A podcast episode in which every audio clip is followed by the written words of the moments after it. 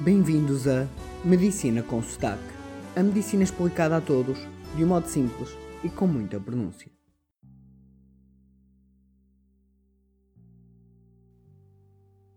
Bem-vindos. Neste episódio, começo por vos contar uma situação e quero que no fim de ouvirem respondam logo à pergunta de como tal é possível. Aqui vai. Em inglês, pois só funciona em inglês. A father and his son had a car crash where the man died at the scene. When the child arrived at the hospital and was rushed into the operating room, the surgeon pulled away and said, I can't operate this boy, he's my son. Então, como é que isto é possível? Quem quiser continuar a pensar, que ponha stop, pois a resposta vai ser dita agora. Isto é possível, pois o cirurgião é a mãe da criança. Para muitos de vocês isto foi óbvio, para outros obrigou a pensar, e alguns não terão mesmo conseguido perceber como tal era possível. E porquê é que isto acontece? Porque existe em muitos de nós um viés cognitivo, um erro de conhecimento, ou em inglês, a cognitive bias. Para muitos de nós, o cérebro associa o cirurgião a um ser masculino, a um homem. E este é apenas um pequeno exemplo das várias vezes que o nosso cérebro nos prega partidas diariamente. A verdadeira razão eu falar deste tema, tão presente no dia a dia, foi após uma situação clínica que tive no meu ambiente de trabalho. Posso-vos resumir da seguinte maneira: estava a anestesiar uma doente, muito doente e muito velhinha, já acima dos 90 anos e muito debilitada, para fazer um exame ao estômago, uma endoscopia. Durante o exame, viu-se um padrão no estômago que parecia ser um cancro, um tumor. E quando o médico que estava a fazer o exame, o gastroenterologista, disse que lhe parecia um cancro numa fase inicial, o cirurgião que lá estava presente disse logo que podia operar. Eu e o gastroenterologista dissemos que era preciso avaliar o risco e o benefício da doente para ser operada, ao que a cirurgiã disse logo: Há uns tempos operei um igual e correu bem. Eu não vou discutir aqui se se deve ou não operar esta doente, pois não é o objetivo do nosso podcast. Vou sim discutir o que ela disse. Ela pegou numa memória que tinha guardado, bastante positiva, e usou instantaneamente para tomar uma decisão, sem fazer uma avaliação da situação. A verdade é que o nosso cérebro faz isto diariamente, pois não consegue a cada segundo avaliar exaustivamente todas as variáveis. Mas aqui estamos a falar de vida, de morte, de um ser vivo. Existe um pensamento muito mais complexo, amplo e racional. Exige que se conheça exaustivamente os factos, todas as variáveis. Exige conhecer a ciência e as estatísticas, assim como o componente humano.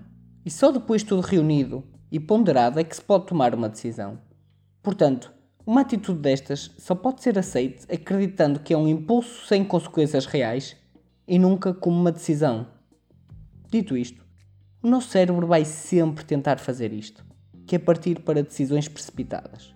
Mas quando se está numa profissão assim que lida com vidas humanas, o que se exige é que os médicos tenham total consciência de que o cérebro nos vai tentar enganar. E se tivermos essa consciência, quando o cérebro nos tentar enganar, nós vamos dizer não, dar um passo atrás e não nos precipitarmos. O que aconteceu aqui foi então, como no primeiro exemplo, um viés cognitivo, um erro do nosso raciocínio, do nosso conhecimento. Isto acontece a todos nós e diariamente, pois se o cérebro analisasse ao pormenor toda a informação que recebe, nunca conseguiria fazer nada pelo excesso de informação. Um exemplo prático é quando estamos a trabalhar num documento e, mesmo tentando ver exaustivamente cada letra, passam-nos com frequência erros básicos, que depois são identificados facilmente por outra pessoa. Nestes casos, o que acontece é que o nosso cérebro, como já sabe o texto mais ou menos de cor, engana-nos não detectando os pequenos erros. Mas, se eu disse que estes truques do nosso cérebro são frequentes, por que é que acontecem? Estão identificados mais de 100 tipos de viés cognitivos. Podemos dividi-los ou agrupá-los de modo a tentar perceber porque é que eles existem. O princípio fundamental da sua existência é para poupar energia, um, um princípio básico de física e de sobrevivência. Pensar é algo que consome energia, que dá trabalho. E o nosso princípio de sobrevivência é inverso, de conservar energia. Continuando, existem quatro grandes razões para o nosso cérebro nos enganar e chegar a estas conclusões precipitadas e erradas. Essas quatro razões são: existe demasiada informação, tentar arranjar o significado para a informação, falta de tempo e memória limitada. Começando então pelo primeiro, a existência de demasiada informação. A carga de informação que o nosso cérebro tem que lidar a cada segundo é enorme. Pensem, em cada instante o nosso cérebro recebe imensa informação dos sentidos. Tudo o que vemos, o que ouvimos, o que sentimos. Temos ainda a nossa própria exceção, pois o cérebro sabe sempre a posição de cada milímetro do nosso corpo. E nos tempos modernos ainda tem de fazer tudo isto enquanto escrevemos ao telemóvel e caminhamos contra as pessoas. Estes encontrões são um sinal claro de saturação do nosso cérebro, incapacidade de lidar com demasiada informação e tarefas, já para não falar dos acidentes de automóvel por uso telemóvel.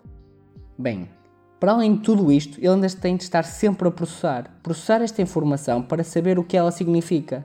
Cada vez que identificamos um barulho, ou um perigo, ou alguém, quer dizer que o nosso cérebro comparou essa informação que nos chegava com o que ele sabe sobre o mundo, com as nossas memórias, Quer isto dizer que ele vive no presente cheio de informação e compara essa informação com a que já temos guardada, com o nosso passado.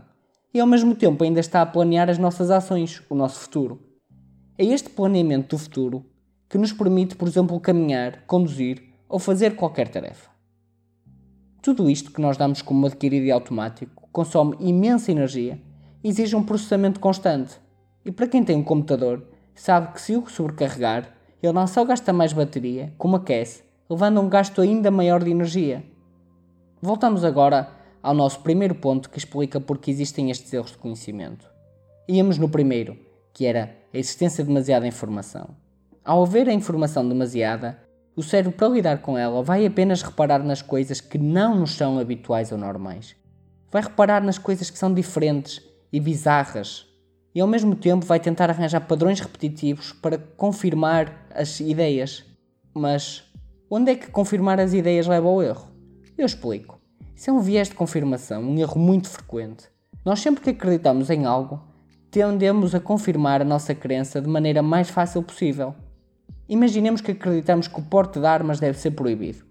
Sair uma notícia de um atentado numa escola, vamos dizer logo: Claro, eu tenho razão, é por existirem armas de tão fácil acesso que depois existem estas mortes.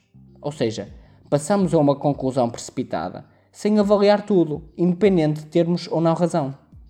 Se porventura formos a favor do porte de armas, ao ver a mesma notícia vamos dizer: Claro que esta tragédia aconteceu, haviam tornar mais fácil o acesso às armas, assim os professores tinham morto o assassino e nada disto acontecia. Repararam no que aconteceu? A mesma notícia foi interpretada a dois modos opostos.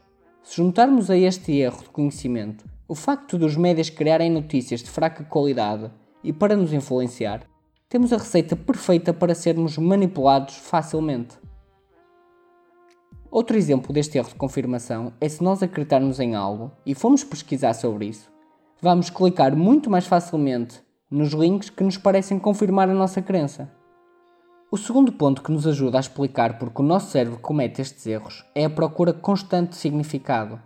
A informação no nosso cérebro está muito construída para criar símbolos. Quando nos chega informação nova, nós vamos procurar explicar ou compreender essa nova informação usando informação antiga, o nosso conhecimento já adquirido, o que nos leva a criar símbolos, comparações incorretas.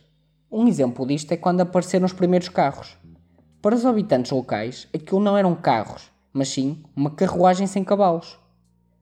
Mas nesta nossa geração temos o carro como um conceito próprio, pois vivemos, infelizmente, diariamente com carros. Mas no passado, quando apareceram, não era assim.